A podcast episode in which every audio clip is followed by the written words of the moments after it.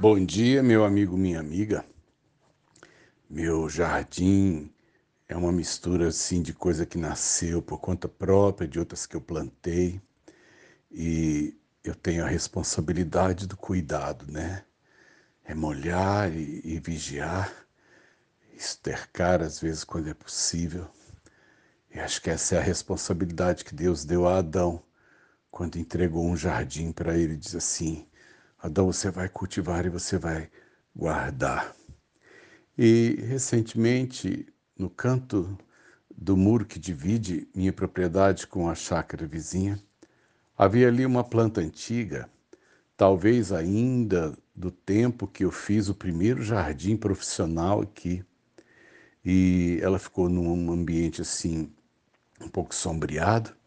Eu sei que com o passar dos anos ela foi ficando comprida e a impressão que eu tinha é que às vezes ela ia quebrar-se, é, porque na verdade eu deixei com que ela simplesmente se desenvolvesse e, e de alguma maneira ela precisava talvez de um manejo, né, de alguma coisa especial. E recentemente acho que foi numa das penúltimas visitas aqui que tivemos, meu jardineiro é, arrancou-a e quebrou em vários pedaços, cortou-a mesmo. Na verdade, ele pegou um pé e fez aproximadamente seis pequenas estacas e, e botou no chão. E a impressão que a gente tem é que a planta que eu pelejei tanto tempo, com ela de repente alguém chega e arrebenta com tudo, né? Corta com tudo.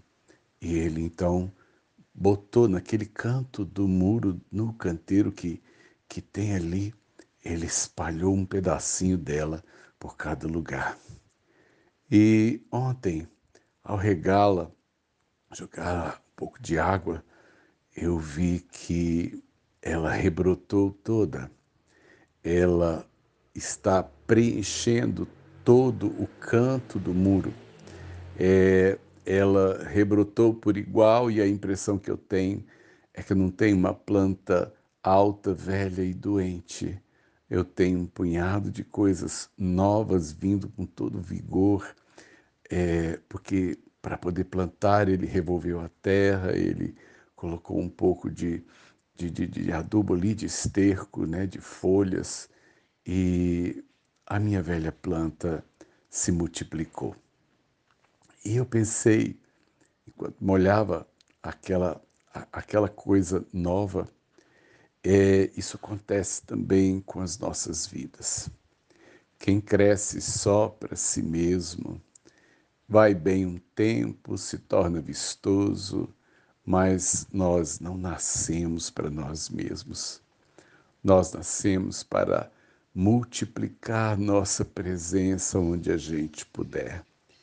Como é que seria multiplicar mesmo a nossa presença? É deixar mesmo um pouco de nós concretamente em cada lugar que a gente pisa, em cada vida com quem convivamos, em cada situação onde a aridez e a graça de Deus precisa acontecer. A gente precisa se desfazer, a gente precisa permitir que Deus muitas vezes pegue aquela vida aparentemente, aparentemente estável e Ele nos faça, às vezes, em muitas partes. Às vezes a gente olha para a nossa vida e fala, oh Deus, eu tô, eu tô partido, eu tô cheio de pedaços. Mas sabe de uma coisa? Onde um pouco da gente fica com a seiva que o Senhor originalmente nos deu, a gente brota. A gente não só se refaz, como se multiplica. Eu vejo assim, portanto, também é, na morte de Cristo, quando ele se sacrifica, ele rebrota em bilhões de pessoas. Na verdade, portanto, Jesus falou isso um dia, né? É, quem amar a sua vida, perdê-la, mas aquele que perder a sua vida por amor a mim, achá-la. É assim mesmo. Eu assino embaixo. Eu quero mesmo a minha vida multiplicada em muitas outras. Eu quero uma parte de mim crescendo em todo lugar onde eu puder chegar. Que hoje você pense nisso. A gente não nasceu para nós. A gente nasceu para ser instrumento de Deus em todo lugar árido e que precisa de uma planta linda como é você, como somos todos nós. Sérgio de Oliveira Campos, pastor da Igreja Metodista Goiânia Leste, graça e paz.